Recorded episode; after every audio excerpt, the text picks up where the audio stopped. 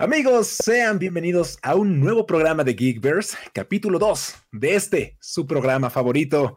Presenta a mis compañeros de izquierda a derecha y de arriba hacia abajo.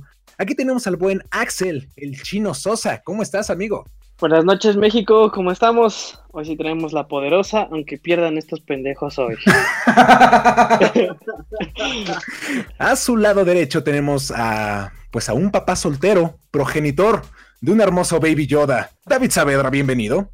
Hola muchachos, ¿cómo están? Buenas noches. Pues aquí está mi pequeño. Ahí está la bendición. La bendición, a punto de dormir. Entonces esperamos terminar temprano para que ya le dé su leche y a dormir. Muy bien, muy bien, está bien. A mi lado izquierdo se encuentra el hombre cuyo nombre aún sigue siendo un enigma para todos. Pollo, mi hermano del alma, ¿cómo estás en esta fría noche de enero? Ya sé, está un poquito congelado esto, pero no importa, yo traigo, fíjate, la de Deadpool y esto me quita todo el frío y el poder me lo regala. Muy bien, yo soy Salomón, algunos de ustedes ya me conocerán. Y el día de hoy tenemos preparado un podcast que yo podría decir sabrosongo. ¿Ustedes cómo lo podrían denominar? Ah, intenso. bastante debatible, bastante debatible. La verdad es que este es un tema que ha sido muy recurrente en nuestras pláticas y es Spider-Man. En concreto, ¿quién es el mejor Spider-Man del cine? Creo que todos tenemos una opinión ya establecida desde hace algunos años, pero hoy venimos a debatirlo para decidir quién es el mejor de los que hemos visto en pantalla grande. Cuentan todas las adaptaciones que hayan salido en el cine. Pero antes, mis hermanos, vamos a hablar del capítulo 3 de WandaVision. ¿Qué les pareció? ¿Quién quiere empezar? Vaya, yo, yo, yo empiezo. Qué, Venga, capítulo. Si los primeros dos habían empezado como con un ritmo bastante marcado, como decir, pues es, es realmente un homenaje a, a ¿cómo se llama? A series cómicas de los 50, 60 y 60, En esta ya hubo una diferencia enorme entre los primeros dos capítulos. O sea, sí ya se tenía tintes en los primeros dos, pero ya en esta es una diferencia completamente marcada, O sea, digo, creo que nadie se esperaba la reacción de Wanda cuando le le mencionan así a, Pietro. A Pietro, sí, güey. Como que ahí se empezaron a formar ciertas teorías que nosotros tenemos, güey. ¿Quieres lanzar tu teoría? Al final. Espero, nada más que los demás digan qué les pareció el capítulo. Ok, ok, dale, dale. las teorías. A ver, Pollo, ¿qué te pareció a ti el capítulo, bro? No, también estaba viendo un meme que me impresionó, que decían, yo anhelaba dos capítulos y le respondían, bueno, pero te puse uno muy chingón y fue como de, ok, me quedo callado. Tiene toda la razón. Me gusta la evolución de los personajes. Ahorita ya que estoy viendo más capítulos, me gusta cómo tienen un esquema, tienen una vestimenta, un corte de, ahora sí que de cabello, maquillaje, todo. Incluso hasta las mismas este, actuaciones de los, de los personajes van cambiando conforme al sitcom que están dando homenaje y a la época, ¿no? Eso me está fascinando y encantando. Y me gusta también los como micromomentos que dan donde sí va siguiendo la cuestión de pues de la temporada, pues del, del, sitcom, y hay momentos donde fragmenta, ¿no? Por ejemplo, ahorita en este tercer capítulo creo que le tocó más a Vision, donde está eh, algo anda mal, algo anda, y de repente, pum, ¿no? Otra vez lo enfocan de nuevo a donde tiene que entrar, entonces es donde empiezan a jugar otra vez en esta situación, y yo fascinado, fascinado, la verdad, con todo lo que puedo hacer, y también ya tengo mis teorías para esta pequeña apuesta que hemos hecho, a ver quién gana. Hemos visto que apostamos, por cierto. Oh, Hubo un error en la Matrix. Si no se escucha Halo. Sí, no se escucha Halo. ¿No me escuchan? ¿No me escuchan? Ahora sí. No, ya. Ah, ya ah, perdón.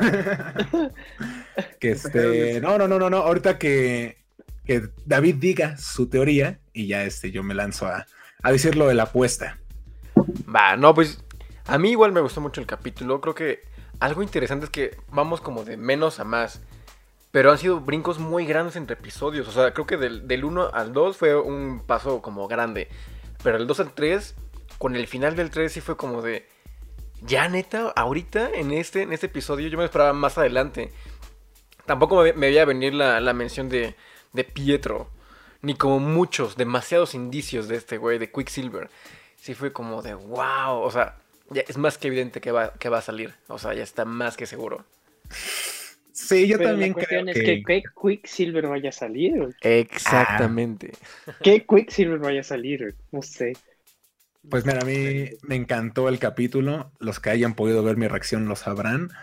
Pero sí, o sea, la verdad es que todo lo que acaban de mencionar de Quicksilver, Ultron, o sea, es que esas pequeñas referencias a, Ultron, a todo el MCU y a los personajes que pues ya no están, como Pietro, pues sí, este, pues sí, la neta sí está, bueno, yo disfruto mucho de ese tipo de cosas.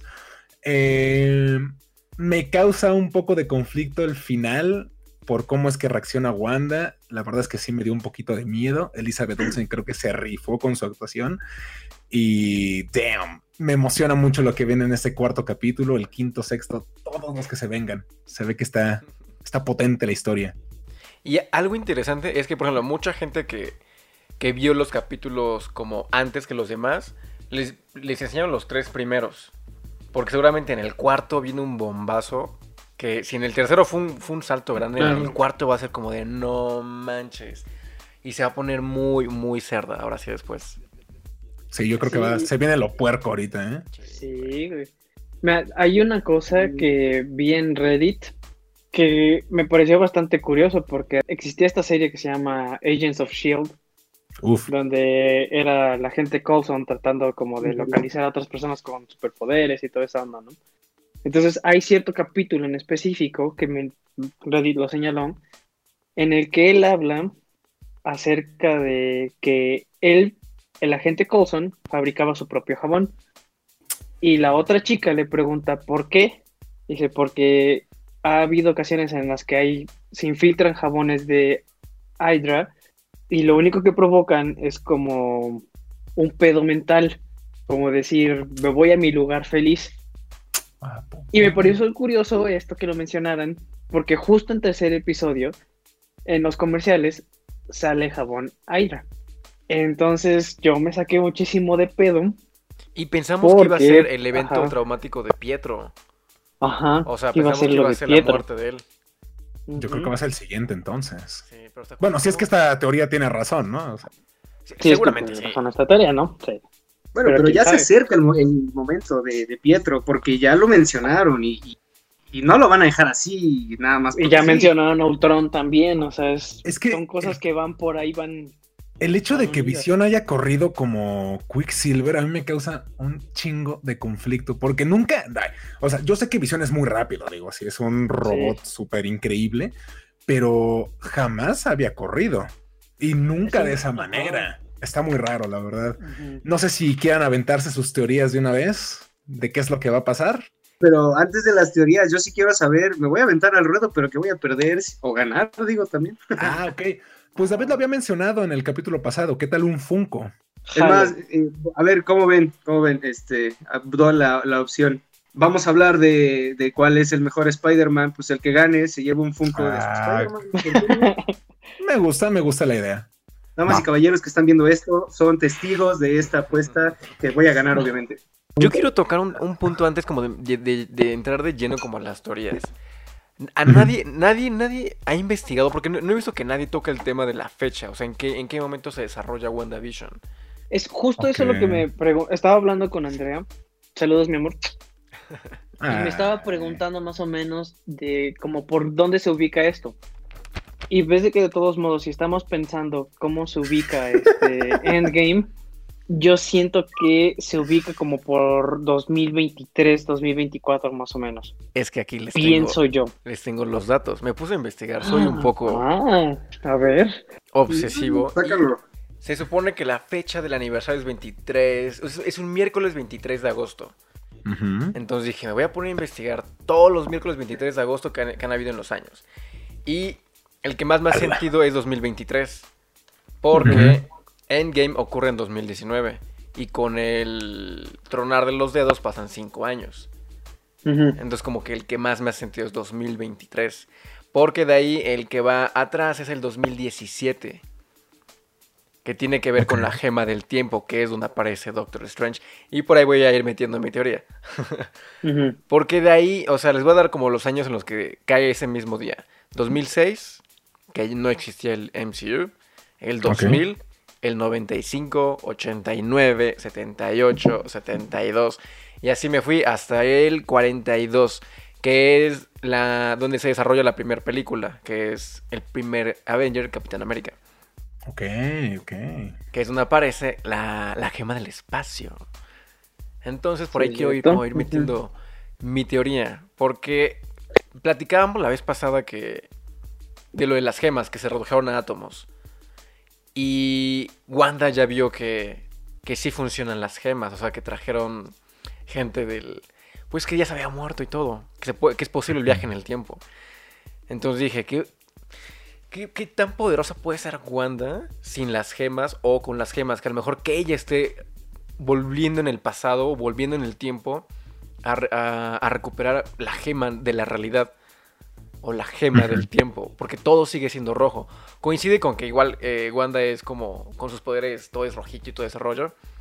Pero si Wanda tuviera la gema en la realidad, de alguna manera, que por sus poderes haya logrado conseguirla y esté ahí en ese domo, pero bajo los efectos de la gema de la realidad. Porque las gemas siguen existiendo. O sea, están en el pasado. O sea, no nada más son átomos, están en el pasado también. Como en cada línea temporal. Entonces, igual y podría tener la, Sí, por- la gema. ajá. Sí, porque Bien. no podían sacar las gemas de completamente su tiempo, sino es como lo que decía la, La ancestral. la ancestral, la ancestral, que ibas a alterar todo. Entonces, Yo- sí tiene buen sentido yo teoría. tengo una, lo- tengo una locura. es- va por donde va David en cuestión de las gemas, pero, pero desemboca en otra, en otro punto. Pero a ver, ¿cuándo, cuándo empezamos ya? Es que creo que aquí lo más importante es qué, qué, qué pasa, o sea, quién hizo la cúpula, por qué está esa cúpula ahí, porque ya sabemos que es una cúpula. Yo creo, porque también me llama mucho la atención cómo reacciona, cómo reaccionan los, los vecinos, o sea, cómo reacciona Herb.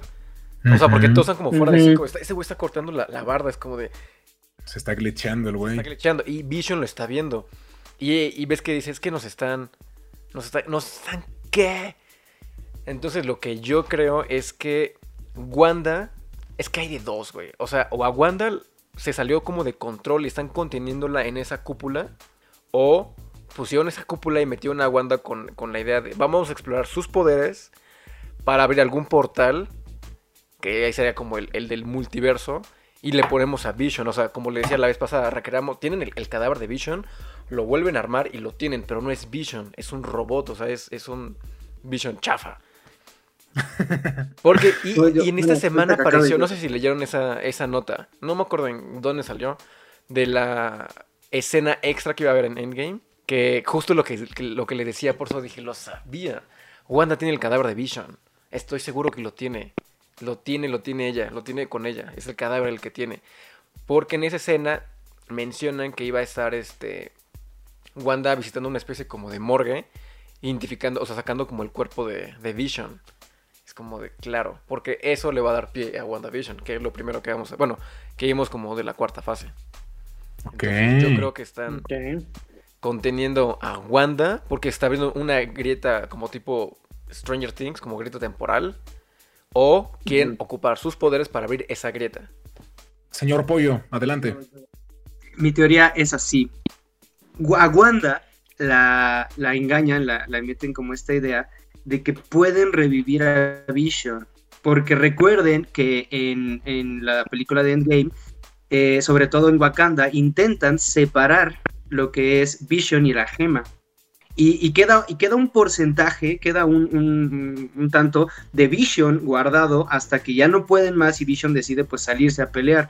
Pero entonces yo creo que la, la tratan de engañar para que, para que con ella, con el poder que tiene ella, eh, puedan como completar esta situación de revivir a Vision. Así como cuando Thor le aventó todos los rayos y ya revivió, así con el poder de, de- Wanda, revivir a Vision, volver a, a regresarlo como Vision, ya no como la persona que porta la, la gema de la mente. Este, y bueno, entonces, en este, en este poder, retomo mi, mi teoría de la cuestión anterior del Tsukuyomi infinito, Sword es la que mete mano para que en este, en este proceso empiece a robar energía de la gema, empiecen a robar energía de la gema, como lo hicieron con Avengers cuando crean la, cuando quitan el poder de la gema del espacio, que lo vuelven armas. Tienen la misma idea de empezar a extraer eh, cuestiones energéticas para poder defenderse ante la catástrofe espacial de otro Thanos, que en un futuro yo creo que pueden salir Galactus ya en este, en este, en este desmadre. Entonces, entre este, este desmadre que están jalando energía, sale, no sé qué villano sea, no sé qué villano sea, me incluye un poquito más a cuestión de Mephisto, en donde él sabe que puede ser este también como ganador de esta fuerza y entonces mete o se mete a esta realidad y como él es el diablo mete una cuestión como un poquito del limbo en donde están algunas almas por ahí que le están ayudando y donde también se conecta la verdadera alma de Vision. Yo creo que sí es Vision, ¿no? Que es un Vision eh, ahí como pirata. Yo creo que sí es él. Y estoy casi seguro que, que, al final va a tener que ser como otro, otro trauma de ella porque va a tener que renunciar a él. Porque a mí me da mucha cuestión donde Vision se empieza, a, en, en este capítulo 3, Vision se empieza como a, cuestionar qué está pasando y lo vuelve a enfocar, le dice, no, aquí te quedas, no, aquí te vas. Entonces yo siento que al final él le va a decir como de, compréndeme, no, déjame ir, suéltame. Esta es la situación. Ah. Entonces ahí es donde yo creo que va a empezar esta situación, pero ahorita que decía David, las gemas existen, no sé por qué me entró en la cabeza que el poder de las gemas está no fue destruido, sino que van a regresar las gemas de algún modo, las van a no, a no sé cómo lo van a, generar, porque hay personas que fueron tocadas por las gemas y que residen el poder en ellas. Por ejemplo, este Capitana Marvel, eh, Doctor Strange con la gema de la mente, todavía hasta pienso en Red Skull que puede como volver a salir ahí con la gema del alma. No sé, tengo que el poder de ciertas gemas está residiendo una parte de ese poder en personas y entonces van a buscar el modo como de regresarlas. Es como esta teoría. Y ahí, en este desmadre, es donde creo que va a entrar justamente Doctor Strange en el multiverso. Y van a tratar de generar y de encontrar todo este desmadre. ¡Wow! Es mi teoría, señores. ¡Wow! Ya tenemos al primer perdedor. Ah, yo creo que voy a ser yo el primer perdedor, güey. Porque, mira, siento que todavía no ha aterrizado bien el pedo de las gemas, güey. Sin embargo, siento que definitivamente el villano principal en esta serie va a ser Mephisto. Y mis razones son porque la vecina es Agatha Harkness, lo que habíamos dicho. Ahora que Wanda ya tuvo a los gemelos, Agatha piensa que la manera de librarse de Mephisto es a través de los dos bebés que tuvo Wanda, pues cree que ellos son parte del alma de Mephisto. Entonces, yo siento que ahí también va a haber una ruptura dentro de con Mephisto, Agatha, Wanda, y de ahí es que va a intervenir Doctor Strange. ¿Por qué? Porque pues, son cuestiones de multiversos, este, el infierno y todas esas cosas. Para mí, yo siento que ahí es donde va a entrar Doctor, Strange. Y la razón por la que está en una cúpula, por decirlo así, siento que Wanda se salió de control con, digo, no, no saber aceptar lo de la muerte de Visión y no saber cómo recuperarlo definitivamente. Y la única fuerza que más o menos supo cómo contener todo ese poder, más o menos me refiero, es a Sword pero no tendría mucho sentido porque pues, salieron todos alarmados cuando salió esta chica, cuando Wanda la saca de ese mundo, todos salen alarmados, güey, o sea, diciendo, ¿qué pedo, güey? No sé si es como de quién eres tú o por qué salió, por qué salió mal, no sé. No sé, no sé, no sé. Eso es lo que hay, todavía no termino de aterrizar completamente, güey. Ok, pero en general esa es tu idea. Sí, esa es mi idea. Ok, ok. Pues miren, yo no me voy a ir tan lejos. yo también hice un pequeño diagrama porque soy un ñoño. Pero miren, yo, yo, creo. Ah, sí, claro, todos somos ñoños aquí. Por esto se llama Geekverse. Sí, güey. Sí, mira, yo la verdad siento que ya van a dejar un poco de lado el tema de las gemas. Precisamente porque yo creo que por algo lo llamaron la saga del infinito. Y digo, no dudo que, que regresen las gemas en algún punto, pero yo creo que ahorita lo van a dejar descansar porque sí le dieron mucha importancia a partir de la segunda y la tercera fase. Entonces yo creo que ya no va a ir tanto por ahí, pero sí creo que tiene que ver mucho con, con Agatha y con Wanda. A ver, me gusta lo, que dice David de que puede tener el cuerpo. Me gusta esa teoría porque sería algo muy oscuro y sí me gustaría ver eso. Pero yo creo que Wanda, en su desesperación por recuperar a Vision, porque si nos damos cuenta, ha perdido a toda su familia, a sus papás, a su hermano, a, bueno, ahorita a su pareja, su país, o sea, la neta ya no tiene prácticamente nada. Entonces, yo tengo la teoría de que pues Wanda está destrozada por dentro, o sea, está mal. Entonces, pues sus ganas de recuperar a Vision la llevan a toparse con Agatha, con, bueno, con Agnes en este caso. Agnes pues le ayudaría como en esta parte de, ¿sabes qué? Pues así se manipulan tus poderes porque ella es una bruja. Entonces la trata de ayudar y eso funciona, realmente funciona. Entonces con el cuerpo de Vision o no sé si un remanente que pueda quedar ahí, pues puede, puede crear toda esta realidad y lo que hace es que toda esa gente es un pueblo normal, son personas normales.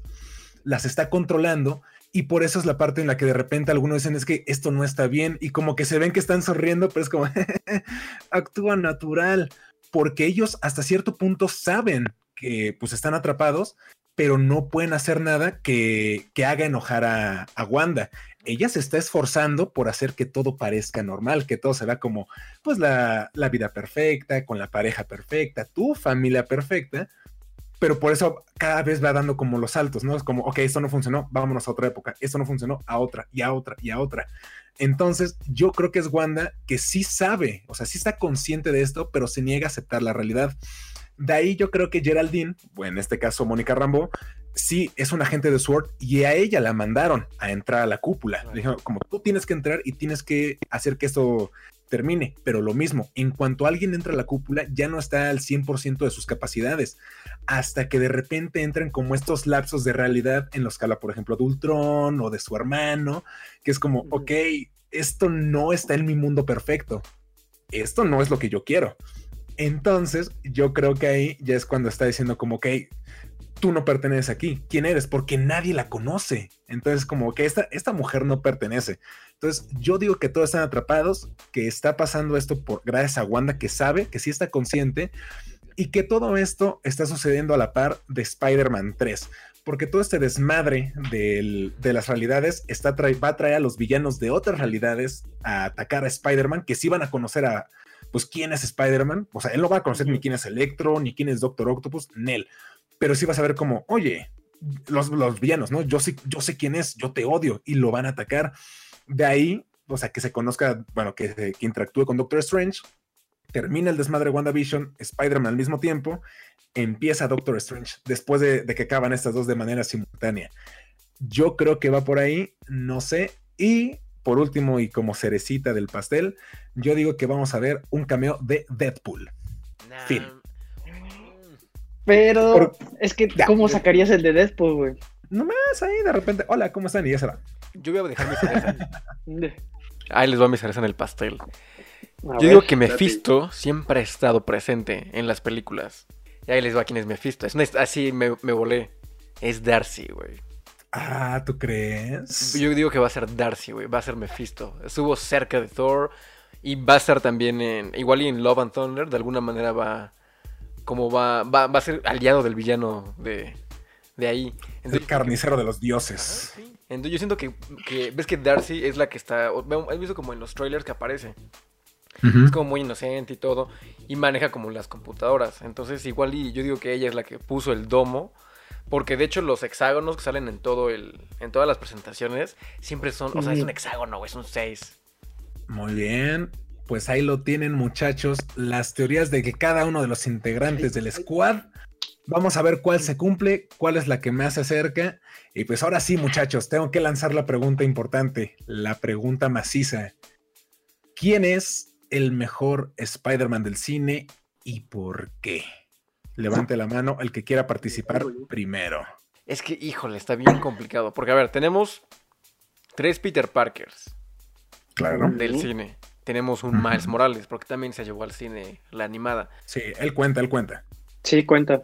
Bueno, también dicho, contarían, ah, bueno, no. Son dos, dos, Peter Parker extra de esa película, porque son de diferentes universos.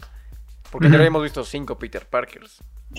Así es. No, porque también Peter Parker y el Spider-Man Noir siguen siendo. ¿Siguen siendo Peter Parker? Sí, es Peter. Benjamin Parker. Y el otro es Peter Parker. Ah, bueno, es Peter Parker. Pero siguen siendo, güey. Güey, ese es el mejor nombre del pinche mundo, güey. Es, muy, es, es un buen nombre. No mames, qué chingón. A ver, yo creo que podemos empezar. Ajá. A ver, David, David empieza. Cada quien diga cuál es el Spider-Man que más le gusta. ¿Quieres empezar tú? Al mismo tiempo, güey. El Al mismo tiempo. Uh -huh. Va, lo hicimos al mismo tiempo y vamos debatiendo, ¿sale? Va. Una. Va. Dos. tres. Tobey Tobey Maguire. Maguire. Es que sí, güey, iba a ser Sí, obvio, iba a es ser que sí, obvio no que todos. otra. Ahora que ya tenemos Sí, claro que güey. Tobey Maguire es el que más nos gusta, podemos ir como tocando puntitos de, de- del por qué. Por ejemplo, el traje que a mí más me gusta, el que digo que está así súper cañón, es el de Spider-Man, de Amazing Spider-Man 2, el de Andrew Garfield. Exacto, Es el mejor. mejor traje. Sí, definitivamente, güey. Sí. Y el peor, El peor, incluso de mismo, para mí, en mi opinión, de Amazing Spider-Man, pero de la primera película, güey. El uno también está No me gustó para nada el traje. No me gustó para nada. Es, es, ¿Sabes? es horrible. Es como si lo hubiera hecho yo, güey. Es que lo que no me gustó de ese traje, yo creo que hubiera funcionado con otros ojos. Todo lo demás Sí. estaba 2, no 3. sé. no. Pero los ojos de Alien fue lo peor. Ahí sí yo vengo a decir que Y sí Nel. queda un poquito. No, yo, yo o sea, no está, no está malo. La primera vez que lo vi y dije, qué horror. Y no tiene mucho que la volví a ver y dije, está padrísimo el traje, ¿qué onda? O sea, sí está muy cool. Los colores están muy padres, o sea, son más opacos, como más medio dark y todo el rollo. Y los ojos y todo está, a mí me gustó mucho después que la vi. Y el Nel. traje que no me encanta es el de Far From Home. A mí no me encanta, el negro, con rojo. ¿No te gusta el negro? No, güey, nada. Fíjate que a mí Ay, sí me gusta, pero lo único que no me gusta, güey, es que haya dependido tanto de Tony Stark Ah, claro, para es que poder hacer el vamos. traje, güey. Y eso es, eso es algo que, que tengo, es mi, mi molestia enorme con estas películas eh, Claro. dentro del, del universo de. Marvel. De hecho, La neta, eso es lo que me molesta. interrumpa. Es que creo que por eso a mí me gusta un poquito más Toby, este, porque es un Spider-Man muy, muy él, es muy sin ayuda de nadie, lo logra, este, él hace su propio diseño, él es todavía como la, la, la idea original del Spider-Man, pues el cuate este un poquito nerd, que tiene a su amigo, que le gusta a la chica y nunca le hace caso, que es medio babas. A mí, por ejemplo, lo personal, el de Andrew Garfield no me gusta esa parte donde se madrea y opaca completamente a. Ay, se me fue el nombre. A, ¿A Flash? a Flash, exactamente. Ya, ya no lo sentí como, como el, el Spider-Man que yo amo, ¿no? El Spider-Man era como todo tranquilito, todo, no, pues este, muy ético, yo no hago esas cosas, aunque me molesten, yo sigo haciendo. Y entonces de repente me rompen ese esquema. Bueno, personal a mí no me gustó. Y ahí, no sé, a mí es donde me gusta más por lo que dice Alex, ¿no? Alex, perdón, Axel. Perdóname, hermano. Ya, Pinche mal amigo, güey. Mames, güey, No, ya, güey. Tres años conociéndonos, este, güey. y bueno, Casi cuatro. Casi cuatro años, güey. Y todavía no te sabes bien mi nombre. Te amo, perdóname, en serio. Soy disléxico. Está bien. Eres estúpido, es otra cosa.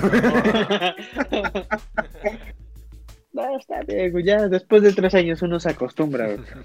Ah, yo digo que eh, incluso voy a decir otra opinión más. El, en la tercera película de Spider-Man, que yo la amo, pero sé que es muy mala, con Tobey Es Maguire. buena. Es buena. La amo, güey, pero es, es, es mala.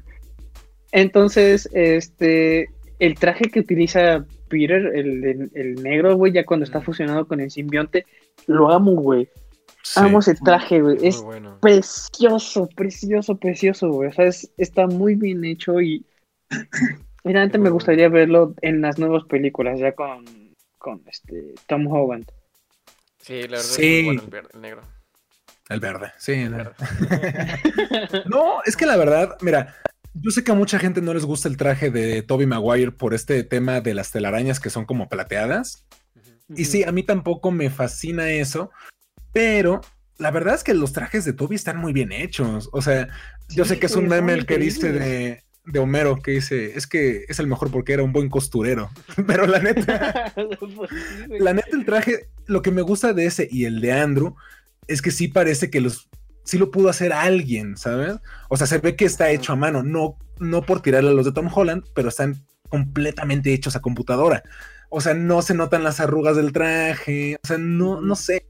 Y lo que decía Pollo, ¿no? O sea, depende mucho, o, o David, no creo que fue, que dependía mucho de Tony Stark y que eso no era lo, lo que estaba chido de, pues, de Spider-Man, porque pues sí, o sea, en general es un güey que pues es inteligente y que sabe y por su propia cuenta se hace sus trajes, que inclusive lo dicen los cómics, ¿no? Es como, no tengo suficiente dinero para solventar que me destruyan el traje cada semana, o sea, ¿sabes? Son problemas reales. Y eso es lo que me gusta mucho de, de, los de Toby, ¿no? O sea, que notas que realmente ya se desgastó y que ya no es el traje chido y que cuando ves su closet, ¿no? Tiene su traje formal y el traje de Spider-Man. Es su única ropa. Sí, güey, o sea. Sí, dicho, complementando lo que dices en la película de, en la de Amazing Spider-Man, a mí me enojaba mucho que se quitaba el traje y ese güey estaba madreado, pero madreado, o sea, tenía un ojo morado, todo, y el traje impecable. Así no tenía ni una mancha, ni una rasca, no, nada, nada, nada. O sea, el traje era de adamantium, no le pasaba nada.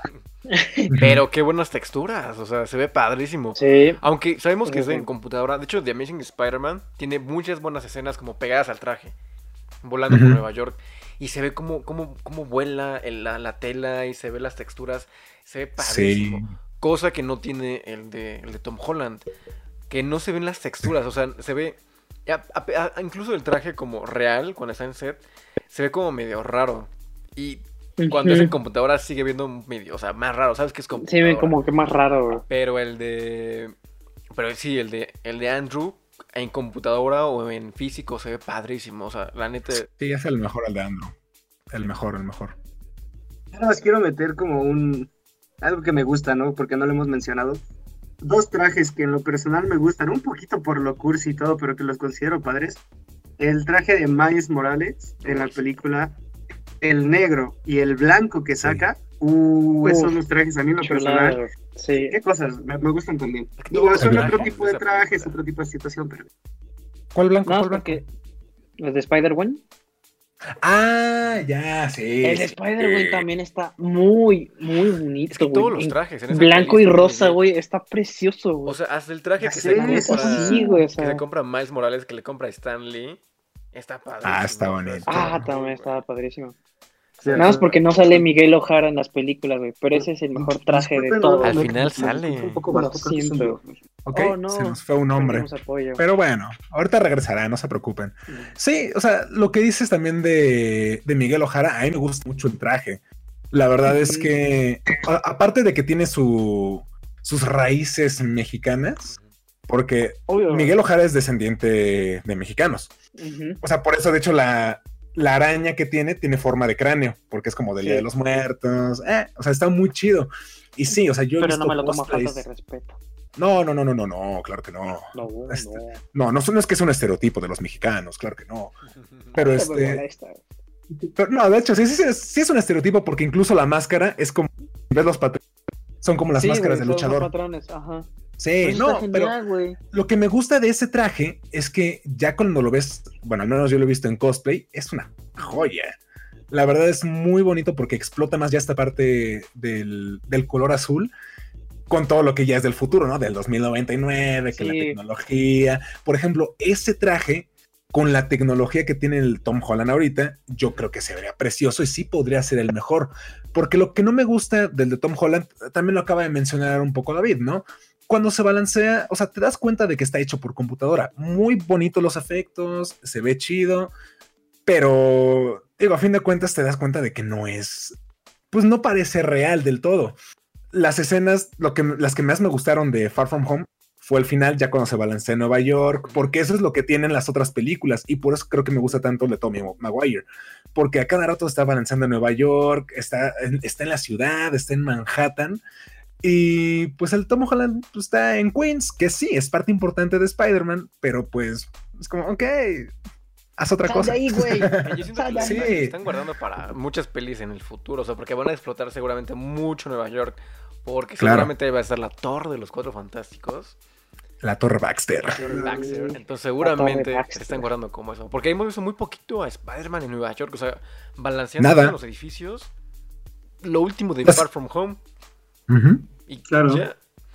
Porque Sí, no es como, no es como en, perdón, por, en, ¿cómo se llama? Spider-Man 2 de Tobey Maguire, que por ejemplo tan solo esta escena chusca, toda divertida, güey, de cuando tiene que llevar en chinga las, las pizzas, güey, o sea, toda esa escena de cómo se está balanceando, güey, de que le arrebata la pizza, al güey, este, pero te das cuenta y dices, güey, me encanta cómo Güey, se, cómo se va viajando por todo, güey. Spider-Man 2, Igual así abre, abre Es buenísimo. Desde, desde la, desde también. la araña se abre y se abre todo Nueva York con Spider-Man cayendo. Esa secuencia, te digo, cuando se ve volando el traje se ve padrísima. Es muy buena esa escena. Pero. Sí, de hecho, Tom, no, perdón, a, Tom Holland solo lo hemos visto más fuera en otros lugares. sí. Lo hemos visto en millones de lugares, casi no en Nueva York. Sí. Lo- en- se fue a Europa, en, ¿cómo se llama? Far From Home. O sea, en En. Homecoming creo que estaba por las afueras de Queens, creo, ¿no? Cuando se estaba peleando con Vulture y todo eso. Sí, pero realmente no hubo nada. No, Creo que no hay ningún sé, traje esa- como perfecto. No, la verdad, el el de Andrew Garfield, el segundo de Andrew Garfield.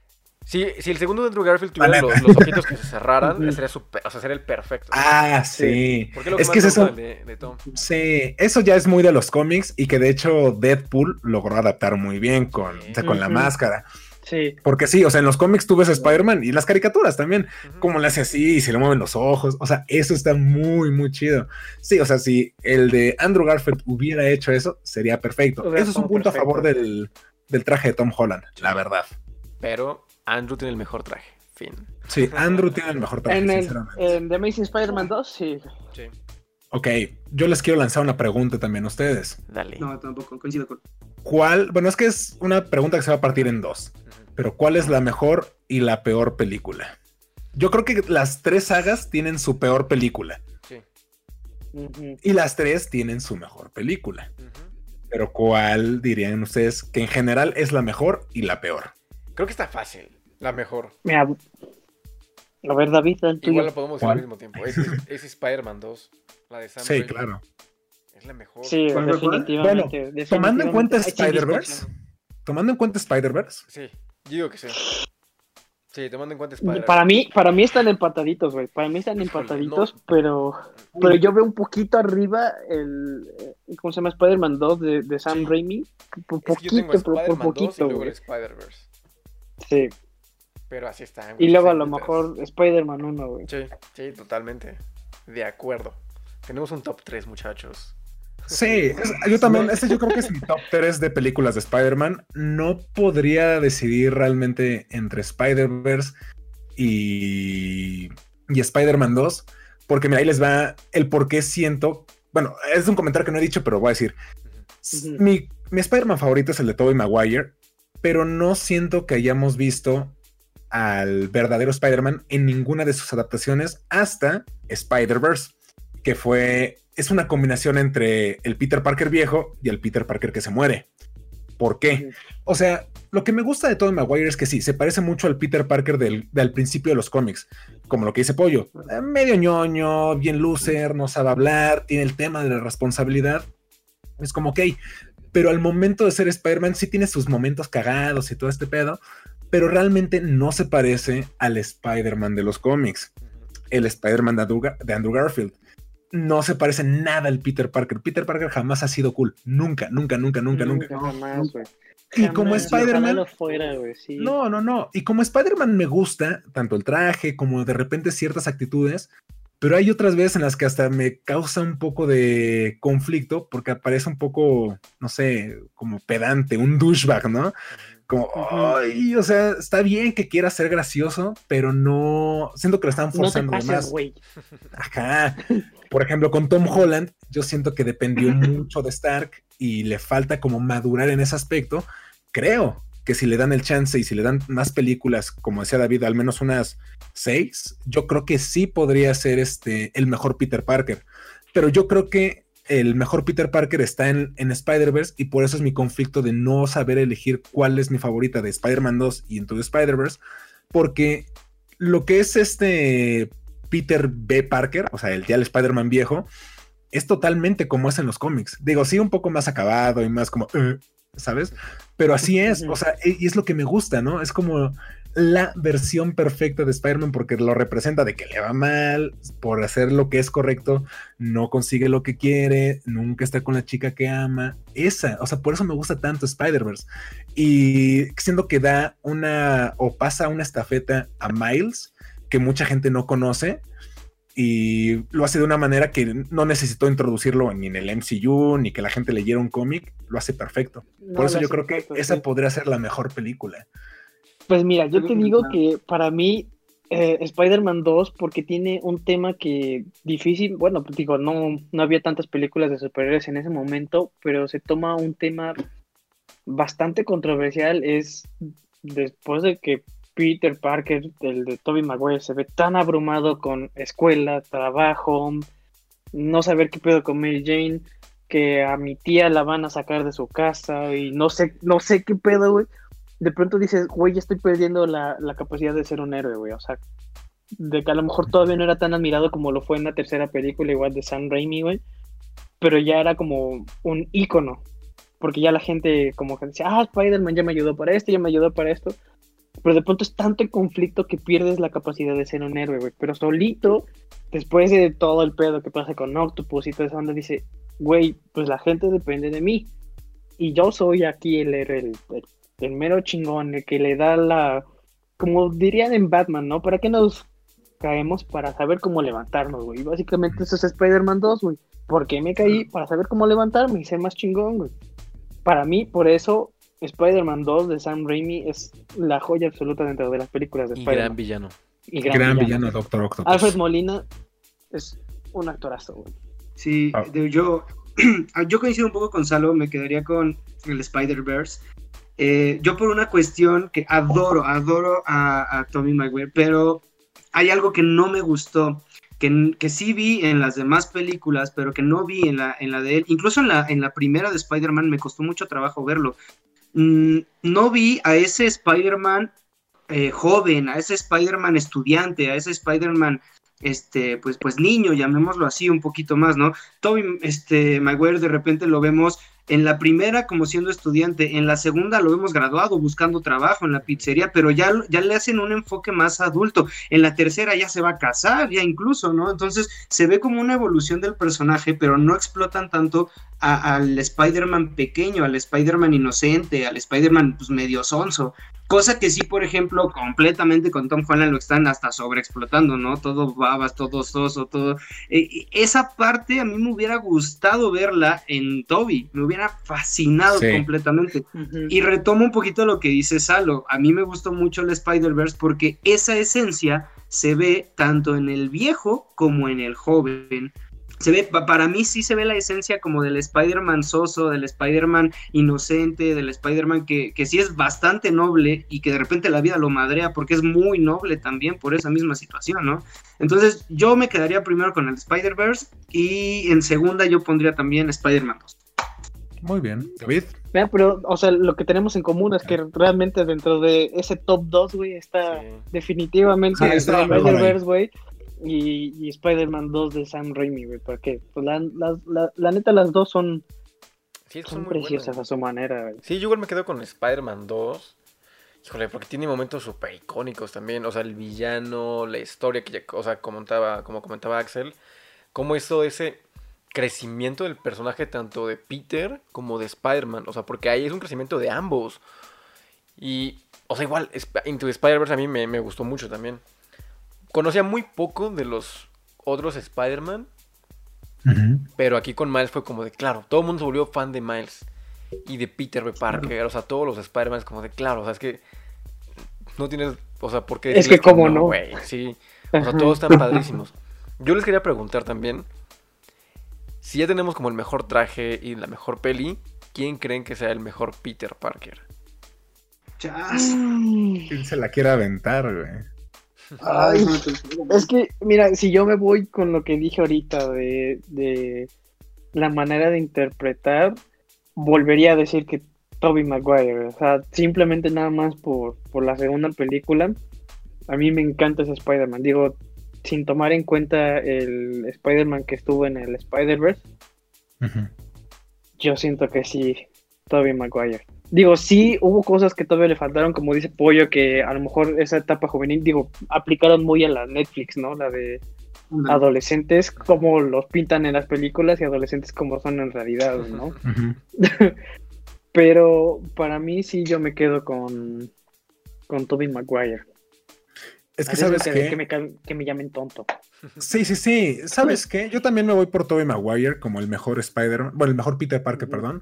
Porque sí, precisamente por esto, digo, no se explotó esta parte de, del Spider-Man más chavo y más joven, digo, como que sí tuvo una evolución exponencial, pero sí es el que creo mejor retrata estos primeros años de, de Peter. Tom Holland en Homecoming lo hizo muy bien como Peter Parker, inclusive en Civil War. De hecho, yo siento que el problema de Tom Holland es un poco el director y los guionistas de, su saga, porque cuando lo dirigen los hermanos Russo, me gusta más. O sea, ese Spider-Man, ese Peter Parker, es como, esa, vez, esa vez que lo vi en Civil War dije, este es, aquí está. O sea, ya no hay más. Pero sí, o sea, yo me voy por, por este Toby Maguire precisamente por eso, porque creo que sí refleja más lo que es el personaje y que incluso se parece a cualquier iteración de cómic caricatura de Peter Parker. Así es. Yo, yo me voy por eso. Rápido, antes de que diga pollo. Ah, ya dijiste que Toby. Pero es que me pasó a mí lo mismo que, que a Salo. Cuando vi Civil War, yo amo al Spider-Man de Toby. Creo que todo el mundo, por todo el mundo queremos volver a verlo. Pero sí, cuando. Me acuerdo cuando estaba en el cine y vi Civil War y aparece el letrero de Queens. Y luego vemos a Peter, o sea, como con su playera y todo, es como de. este va a ser el mejor Peter Parker ahora, este va a ser el mejor Spider-Man. Y luego, con la poca participación que tuvo en, Civil War y todo, dije, claro, este va a ser mi nuevo Spider-Man. Y dije, espero que no sea como tan precipitado decir que va a ser mi favorito. Porque todavía me falta ver la película, pero creo que le gana a Toby. En ese momento lo pensé. Sí. Porque después de ver las pelis fue de, eh, no lo sé, no me Eres muy centennial. es que sí, es un Peter Parker que usa TikTok, güey. Como que dices, no, aquí, aquí no, aquí no cuadra algo. El verdadero Peter apenas ese celular tenía, güey. O sea, no, sé. Es que a mí algo que me gusta, por ejemplo, del de Tobey Maguire en la película 3, que intentando ser cool, intentando ser como malo, se ve cagado de todos modos. o sea, no es un, es un Spider-Man que no está diseñado para ser esa imagen. No funcionaba. De repente, esa imagen donde va caminando como tratando de ligar a las chicas, y las chicas lo ven como, ¿qué te pasa? O sea, nunca lo logra por más que puede. Esa, esa para mí es la esencia de, de y por eso también me quedo con Toby. Sí, y ¿sabes qué? O sea, ese es como el argumento que siempre dan las personas, como, ay, es que el Spider-Man emo y cómo baila. O sea, digo que sí, está mal, no es la mejor escena, que creo que Spider-Verse le hizo un homenaje muy cagado. pero la neta, si tú quitas eso del Spider-Man emo, que era por el movimiento que había en esa época, sinceramente, como ahorita lo estamos viendo con Tom Holland Centennial, bueno, eso pasó con Tobey Maguire emo, o sea, era lo que estaba en ese entonces, como con Andrew Garfield cool, así eran skateboards y todo eso en el 2012. Pero si le quitaras eso que pasó en Spider-Man 3, o sea, de Peter Parker emo y bailando, es el mejor. O sea, es que es lo único malo de, la película. Quizás el hombre de arena no es el mejor villano. Está horrible. No, para nada. De hecho, si, lo omitíamos, todo está, hubiera mejorado muchísimo. Sí. Tan solo, Pero realmente la, la 3 no es mala. O sea, yo sé que es, mira, es la peor de la trilogía, sí, sí. pero no es una mala película. Inclusive Topher Grace como Venom me gusta mucho. Ese Venom me gusta más que el que tenemos ahorita, que no me molesta Tom Hardy. Creo que también va a convertirse en un buen Venom, pero al momento me gusta más el Venom de Topher Grace, más agresivo, más hijo de la fregada. yo creo que más ahí. Para, para hacer énfasis en lo que dices, tan solo ese fue el error que hubo en Venom, que el traje que ya utiliza este en la tercera película ya está muy influenciado, o sea, por como ya estuvo con Peter, cuando una vez que toma a, un nuevo huésped, o sea, se le ve la influencia del traje, o sea, todas las telarañas también todavía distorsionadas y todo eso, pero se le ve, güey, por eso tiene boca, por ya por el odio que le tiene a Peter Parker y como es como, como si fuera una, una sátira, güey. Cosa que es lo que falló en el en esta película de Venom. De entre tantas cosas que fallaron. Que es un Venom cool, ¿no? Ajá, ándale, Que hace chistes. Digo, no me disgustó ver otra versión, pero sí es como de repente. Ah, sí. Ok. Sí, pero creo que va, o sea, Venom también va para algo chido. O sea, lo que pinta Carnage y si hacen el crossover con Tom Holland, es que es por eso que digo que Tom Holland puede ser el mejor, el mejor Spider-Man. Porque mira, me gustó y voy a retomar otra vez, voy a volver, perdón. Voy a volver a que Tobey Maguire es mi favorito porque siento que es el más completo. O sea, como en ese entonces solo era como tenemos este material y de aquí pueden sacar lo que quieran, realmente no estaban pensando en vamos a construir un universo cinematográfico, porque eso no, existía, según yo. Entonces, pues obviamente cuando empezaron, vieron que pues con Avengers estaba funcionando construir por, por fases y meter personajes poco a poco, yo siento que por eso falló la de Andrew Garfield. Como que les faltaron personajes clave, por ejemplo, Harry Osborn, Norman Osborn en la primera parte, que de repente es como, ok, o sea, sí, no es mala, pero le falta algo. Y desde la primera de Tobey Maguire ya tenemos a todos los personajes que son importantes para, pues, para la construcción del mito, ¿no? De Spider-Man también es un poco lo que falla con Tom Holland. No hemos visto nada del tío Ben. Ya todos sabemos quién es el tío Ben, cómo murió y lo que tú quieras, pero realmente necesitas meterle esa parte a Spider-Man para que funcione. Va a ser ¿Sabes happy, que va a incluso fu- sí. funcionaría si le metes como flashback, ¿sabes? O sea, con Sí, el, sí, te doy esta enseñanza, güey, en flashback. Por ejemplo, todo- todavía en la de Homecoming, cuando está peleando contra Vulture, sí, entiendo que él solito se cree que es Spider-Man. Pero para mí hubiera funcionado mejor si en ese momento hubiera tenido un flashback del tío Ben diciéndole Claro. un gran poder conlleva una gran responsabilidad, o yo creo en ti, güey, eres un chingón y toda esa onda, hubiera funcionado bien, güey. Porque Sí. tratan que Iron Man fuera, o sea, bueno, Tony Stark fuera el tío Ben, y no funciona. No, No. funciona, güey, porque lo hacen demasiado dependiente de él, como... Gracias, sin ti no sería Spider-Man, cuando todos sabemos que Spider-Man es Spider-Man por sí solo, güey. O sea, no necesito ayuda de nadie más para ser lo que es. ¿Sabes? O sea, Sí, de hecho, esa es mi me. Me recuerdas mucho, creo que es en la de Andrew Garfield, cuando escucha el celular, ¿no? Que, que, al final le vuelve a escuchar todo ese mensaje del tío Ben. Ándale, una, una situación muy parecida a esa con este Ama- bueno, con este Amazing con Tom Holland, creo que quedaría bastante, bastante bien, porque además lo regresaría un poquito a los orígenes de Spider-Man, ¿no? Ya, ya siento que lo estamos como perdiendo en, en- en convertirse en un Tony Stark, ya no Spider-Man. O sea, la última escena donde está él en el avión con Happy y está creando su traje, ahí yo siento que perdimos a Spider-Man, ¿no? Ahí ya vimos completamente al sucesor de Tony Stark. Y Happy lo ve como si fuera Tony Stark, porque eso era lo que hacía él. Ya no es Spider-Man, ya no es él mismo, ya no es Peter, ya es otro personaje. Ya no coincido en eso.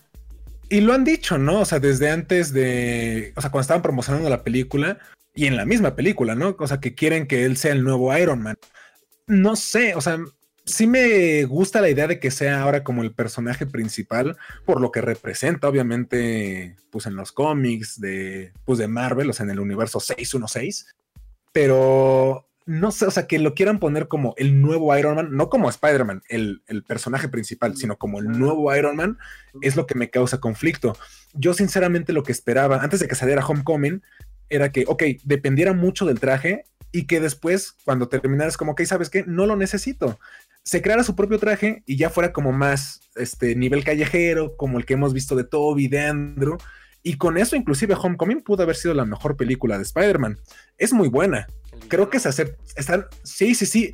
Voltor junto a Michael Alfred. Molina, yo creo que son los mejores villanos de toda la saga. Bueno, William Dafoe también, es cierto. Pero sí, Ah, de bueno, todas las sagas son, los mejores. O sea, Sí, defin- Green Goblin y Doctor Octopus son los mejores villanos. Ya Misterio, como que también está ahí, pero los chafeó un poco al final. No sé. Electro, güey. Electro es, es otra cosa que pudimos haber eliminado. El mejor villano, The Amazing- claro, claro. The Amazing Spider-Man 2, güey, todavía ha estado mejor, güey. El duende verde de, de Andy Han, güey. Uf. Uf, ese sí. Es que es eso, mira. Ese sí, güey. O sea, lo hubieran explotado más y. Qué maravilla. Mira, si lo hubieran dejado como el villano principal a él y sin tanto electro, la neta, o sea, ¿cómo se comienza a transformar en... Sí, sí, sí, es que se empieza a transformar en algo tan monstruoso que, o sea, que se ve mal, o sea, sí parece un duende, sí parece que tiene la enfermedad del duende. No sé, me hubiera gustado que eventualmente mutara tanto que le pasara como la gente que ha leído Ultimate Spider-Man, que es, o sea, literalmente el duende es como el de Spider-Verse, que es todo un demonio gigante. Eso hubiera estado increíble.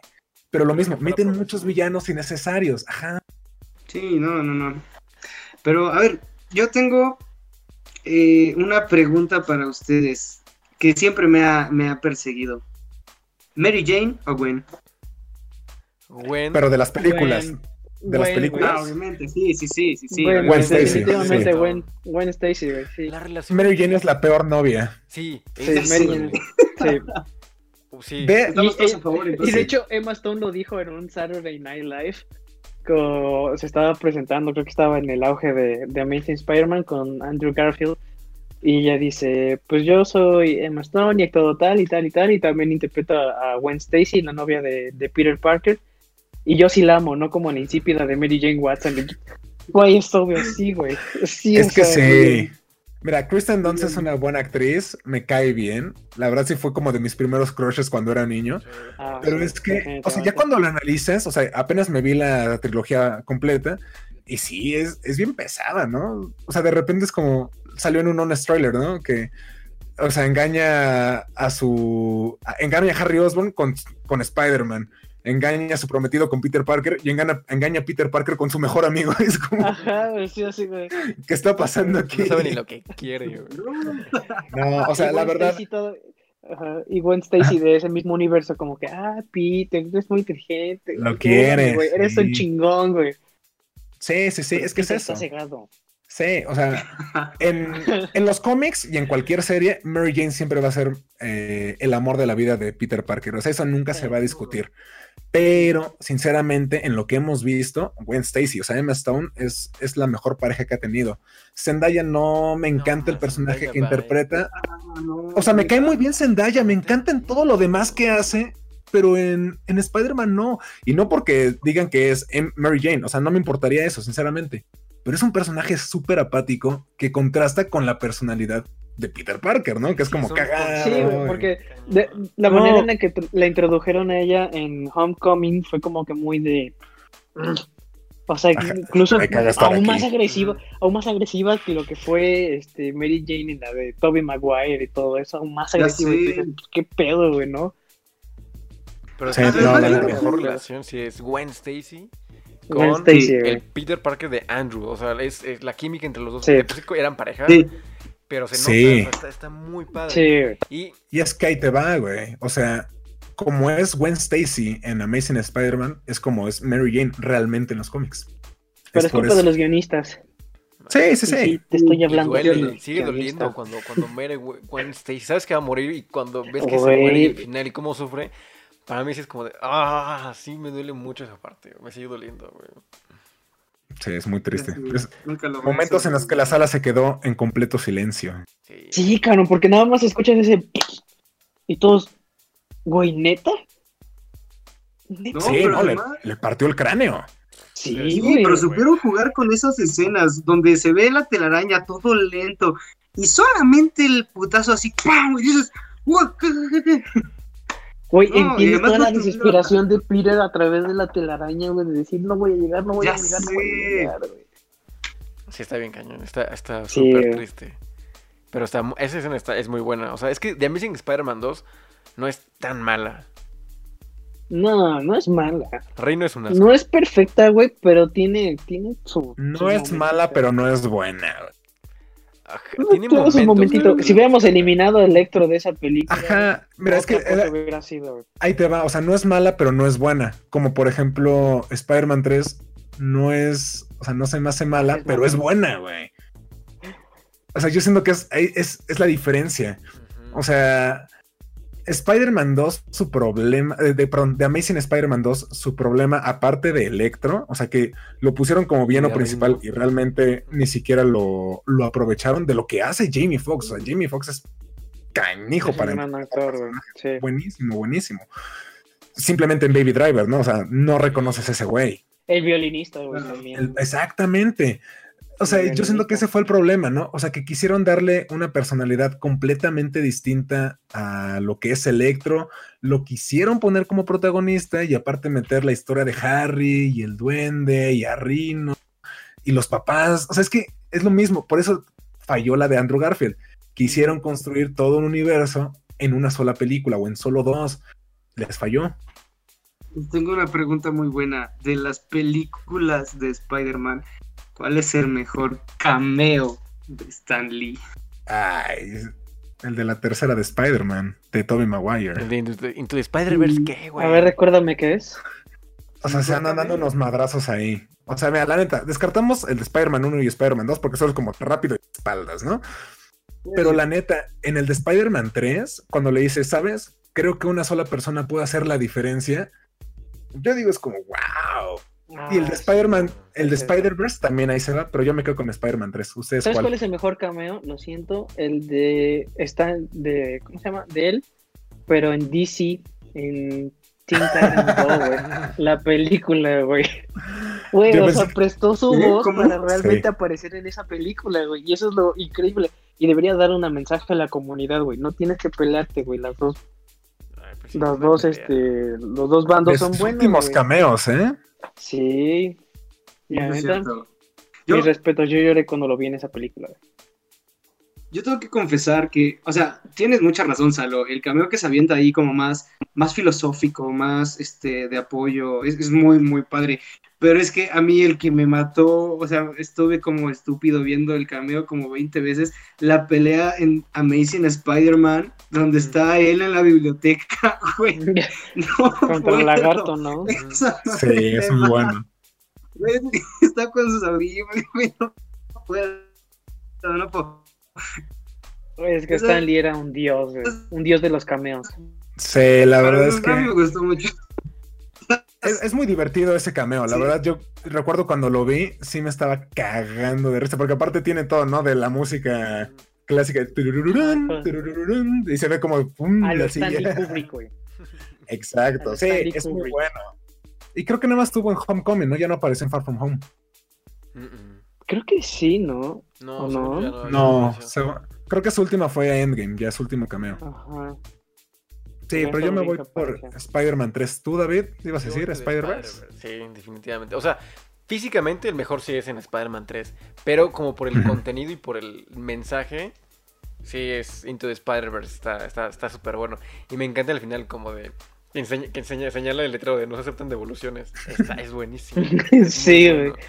Sí, la verdad es que sí. No, y aparte, lo que le dice, ¿no? Que "Uy, si no me queda, lo puedo regresar. Dice, no, o sea, eventualmente te va a quedar. Sí. O sea, es que creo que es parte de la misma enseñanza y por qué lo hacen tan bueno el de Spider-Man 3 con Into the Spider-Verse. Porque digo, quizás no metieron mucho de, o sea, ya en esas películas de lo del tío Ben, pero creo que es parte de esa enseñanza que, que le quiere dar, ¿no? a-. Sí, Sí, yo creo que va, Sí, va por ahí. Oigan, ¿y cuál es la peor película? Ya, así de Ajá, rápido. sí, no- no Lo siento, güey, lo siento, lo siento, güey. tre- La 3.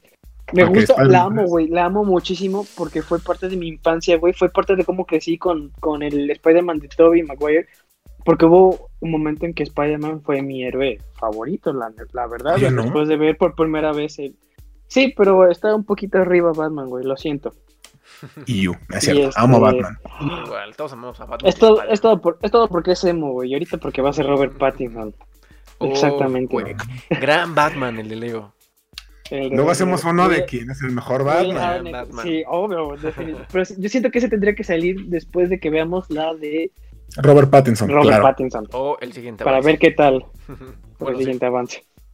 Y Sí, bueno, el punto no. es que yo siento que la tercera de Spider-Man, porque hubo muchas cosas que fallaron. No voy a enumerar ahorita ni me voy a explayar, porque ahorita ya no tenemos tanto tiempo. Pero siento que como que tuvo sus fallitas. O sea, Sí, tan claro. solo para mencionar la más lógica, la del Spider-Man bailando. Por. Pero en, en su tiempo yo la consideraba genial porque salía Venom. Sí, Pero sí, es que para mí es la, la peor es la tercera, güey. Es que yo me acuerdo cuando fue la tercera, y digo, quizás ahorita yo lanzo ya mi peor película, pero yo me acuerdo cuando fue la tercera fue todo un fenómeno el pensar que iba a estar Venom. O sea, yo me acuerdo que salí de la escuela, o sea, estás hablando de la primaria.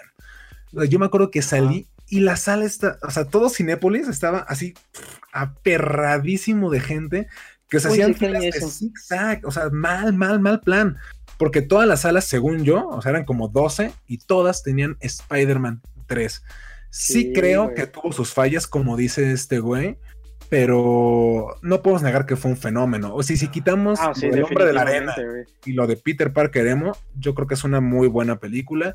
Y yo sinceramente creo que me voy por... Estoy entre Far From Home y la amenaza de Electro. Creo que me inclino más por la amenaza de Electro. Pero como decíamos, o sea, no es tan mala, pero no es buena. güey. Híjole. Yo, retomando un poco lo de Spider-Man 3, yo creo, igual me acuerdo mucho del estreno porque creo que he- ha sido, es la primera película que recuerdo no haber encontrado boleto para el día que yo quería. No manches. No mames. Sí, yo me acuerdo bien, cañón, que de- como de no manches, yo la quiero ver. Y no había. Mi sí, papá faltó al trabajo ese día para ver Spider-Man. No. Así te lo pongo. Es que aparte, yo Güey. recuerdo que empezaban ahí como los estrenos simultáneos, ¿no? Como mundiales. Sí. Porque me acuerdo que fue con Spider-Man 3 y con Piratas del Caribe 3 también. Que son como contemporáneas. Creo que sí, son de Sí, la- hubo una- creo que hubo una. mm, Pero creo que Spider-Man 3 les ganó por mucho en taquilla, ¿no? Ah, sí. Sí, es que fue muy Que sí, taquillera. Yo también me emocioné mucho, digo, o sea, yo porque hasta como hace unos años ya que empecé yo de mamador, mamón de cine, dije, pues qué pedo, ¿no? Pero siempre la voy a amar, güey, o sea, no, no quiere decir que, que diga que esté mala, no diga que no la ame, la amo mucho, güey. Por el hecho de que salió el simbionte, güey, y, y, toda esa pelea contra el simbionte, contra sí mismo, güey, es casi casi como lo que ponen en los libros, la lucha del hombre contra sí mismo, güey. Pues es eso, güey. Pero siento que la pudieran haber aplicado muchísimo mejor. Sin embargo, digo, la amo, la amo, güey. Pero sí es mala. Yo quiero confesar que, híjole, yo quiero que me encante el Spider-Man de Tom Holland. De verdad, quiero, quiero que me guste mucho. Te digo, cuando fue Civil War dije, ella es mi favorito. Pero viendo las películas como de, híjole, hace falta como amarrar más, no sé, le hace falta como terminar de cuajar algo. Como que no me terminan de encantar. Ni, o sea, Homecoming me gustó, pero no es como de, wow, la, la película. Y Far From Home también me gustó, pero tampoco es como de, no manches, ¿sabes? O sea, me gusta mucho el misterio. Y las escenas como Sí. tipo Doctor Strange que tienen en Far From Home, que aparece mucho de Ajá. Spider-Man, dije, wow, qué cool. Pero creo que sí, la, la peorcita es... Híjole, estoy en cualquiera de esas dos. Sí, es que Electro Far From Home. sí. Far From Home. Me gusta más este la amenaza de Electro. Tiene escenas más memorables, la neta. Mucho más. Sí, todo lo de. Wednesday, todo lo de Wednesday, sí, güey. Incluso la pelea con Electro en, la- en las. Ahí en la. ¿Con en el dubstep? de luz, con el dubstep. Se ve padrísimo. Ajá, Se sí se ve genial, cool. güey. ¿Cómo, cómo el dubstep o sea, es como todo eléctrico y pasan los rayos y visualmente es padrísima la escena. Es muy buena. Y los, Incluso la pelea contra de Sony están- Duende Verde. Se ven muy bien, la neta. También la pelea contra Duende Verde es, es genial, güey. Sí, o sea, el diseño de las escenas y de todo está muy padre. Por eso digo, tiene escenas más memorables de Amazing Spider-Man 2 que Far From Home. La neta. Sí. Creo que Pollo sí ya puede hablar. Creo ¿Me que. pueden este, actualizar? ¿Qué estamos debatiendo? Ah, estamos Ah, hablando de la ya, peor ya. película de Spider-Man. ¿Cuál es para ti la peor? Yo creo que me quedaré con la primera de Andrew Garfield, yo creo. La peor. Sí, rescato las de Toby. Tengo esperanza en las de en las de Tom Holland. La segunda, eh, coincido con lo que llegué ahorita a escuchar, que la segunda de Amazing Spider-Man es una muy buena película. Y la primera a mí me quedó como a desear más. No sé, siento que hubo muchas cosas que no, ahí no me gustaron. Eh, retomo lo que ah, yo vi, ¿no? A mí ver al personaje de Peter Parker como ya siendo el chico cool, a mí me partió el alma, no me gustó. Esa parte donde a Flash lo, le, le rompe todo, le deshace, este, no sé, esa parte no, no me gustó. Entonces yo, yo para mí, aunque me odien, disculpen compañeros, sería Amazing Spider-Man 1, esa sería. Ok, mira, todos tenemos una película diferente. Todos tenemos nuestra opinión, pero la tuya sobre todo está mal. No, ya, chas. No solo estás equivocado, eres estúpido. Sí. Buena referencia. Yo, yo tengo una duda que, que no, no sé si, no sé si me la pueden responder, pero ¿qué pedo? ¿Qué pedo con el curioso caso de la tía May, güey? ¿Qué pedo? Ya, no entiendo eso. Ah, ese curioso caso de Benjamin Button, pero sí aplicado a la tía May. güey. Exacto, yo, yo no entiendo, güey. Vi- Vimos a la Creo que está bien. la abuelita. ¿Sí? No sé. O sea, ¿sabes por qué creo que está bien? Porque, mira, sí, normalmente en los cómics te la ponen así como la tía May ya más viejita y todo eso. Pero a lo largo de los años, yo creo que también los guionistas se han dado cuenta de, ok, no podemos ponerla tan vieja porque en teoría ya se debió haber muerto, ¿sabes? O si la, porque en los primeros cómics sí se veía como ya viejita de unos 80 años, o sea, ya se ve acabada. Y en estos, la verdad es que no se ve como una jovenzuela, como Marisa Tomei, pero tampoco se ve como una mujer tan acabada, o sea, de tener como unos 65 años, porque inclusive se volvió a casar y perdió a su esposo, spoiler alert, pero, o sea, se ve, no se ve acabada. O sea, y eso es lo que la neta se ve, o sea, está bien y creo que es lo que están tratando de hacer con Tom Holland. Por eso un Spider-Man más joven o una tía más joven. Si va para muchos años, pues tiene sentido que no sea pues una viejita que en cualquier momento se nos pueda petapear. Sí, yo siento, yo siento lo mismo. Eh, es como una intención a largo plazo, como después de todo están construyendo este universo y apenas acaba de entrar eh, Tom Holland entonces yo siento que sí, es, es plan con maña para decir, ¿sabes qué? Pues la tía May está joven y nos va a durar un chingo de tiempo, así como, como Tom Holland nos va a durar un chingo de tiempo como Spider-Man. Para todos los planes a futuro que tenemos. Que eventualmente seguramente se va a volver el mejor Spider-Man, o sea, estoy seguro que se va a volver Ojalá, güey. Ojalá. mejor. Tuvo un inicio flojo, pero se va a ver el mejor. Sí. Pues ya con esto de los, del Spider-Verse que van a meter con él, diciendo que ahí va a mejorar las cosas. Sí, la verdad yo, yo creo que también va por allá. Desde un principio se mencionaba, ¿no? Que querían hacer una, una historia tipo Harry Potter, de ponértelo como inexperto, el chamaco menso, y ya poco a poco pues va entendiendo lo que significa y por eso yo le tengo mucha fe a Tom Holland. Aparte de que se me hace un buen actor, ¿no? O sea, ya, ya viéndolo en otras cosas, realmente es bueno y no solamente actoral, no sé, ya, ya lo ves como interpretando a Rihanna y bailando y cantando. O sea, la neta sí es un güey muy virtuoso, no por desacreditar a Tom Holland, a este Tobey Maguire y Andrew Garfield, porque Andrew Garfield tuvo una nominación a un Oscar, me parece. Pero la neta, Tom Holland es, una persona que, aparte de ser joven, es muy virtuoso. Entonces yo creo que sí, sí puede ser el mejor Spider-Man si se le da el tiempo necesario y se, se le aleja de toda esta parte Tony Stark-esca. Sí.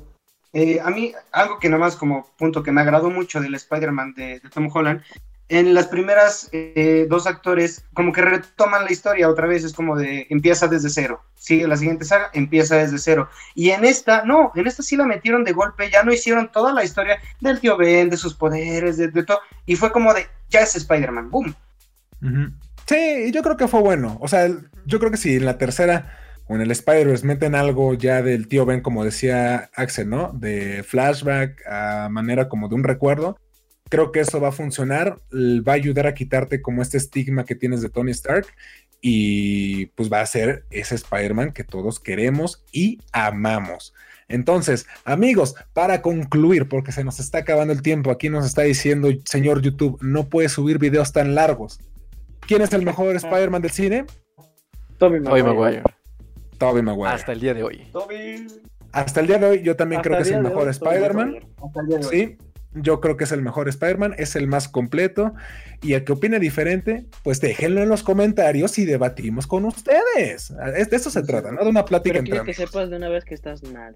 Exactamente. Si tú crees que Andrew Garfield es el mejor Spider-Man, vete a la. No. Entonces, pues amigos, yo creo que hasta aquí vamos a dejar este capítulo. Después ya hablaremos sobre el Spider-Verse, le dedicaremos un capítulo completo. Pero antes de terminar, me gustaría que David se aventara la recomendación del día de hoy, la cual es la siguiente. Pues bueno, yo les voy a recomendar una película que si no conocen al director Paul Thomas Anderson, creo que deberían darle una oportunidad muy grande, porque es un gran director. Sus películas visualmente son padrísimas. Y The Master, tienen que verla. Actúa Joaquín Phoenix, que si les gustó Joker, Creo que en esta película lo opaca totalmente. Es una actuación brutal de este güey. También sale Amy Adams, Rami Malek, este, Philip Simon Hoffman también, que todos son grandes actores.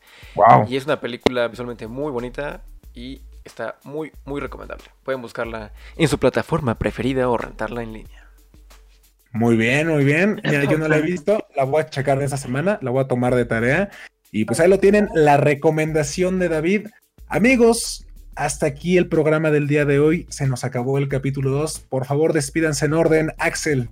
Buenas noches, gente. Esperemos que ya gane Cruz Azul algo. Chingada madre. Se vale soñar. David. Se vale soñar. Sale, muchachos. Yo soy David. Vean The Master, les va a gustar. El señor Pollo. Muy bien, muy bien, está bien. Me encantó esa despedida, fue la mejor Sí. de los tiempos. Muy personal, Amigos, ¿no? Yo soy Salomón, por favor sigan a todos esos muchachos, les dejaré sus redes en la descripción. Y nos estamos viendo en la próxima. Adiós. Un gran poder conlleva una gran responsabilidad.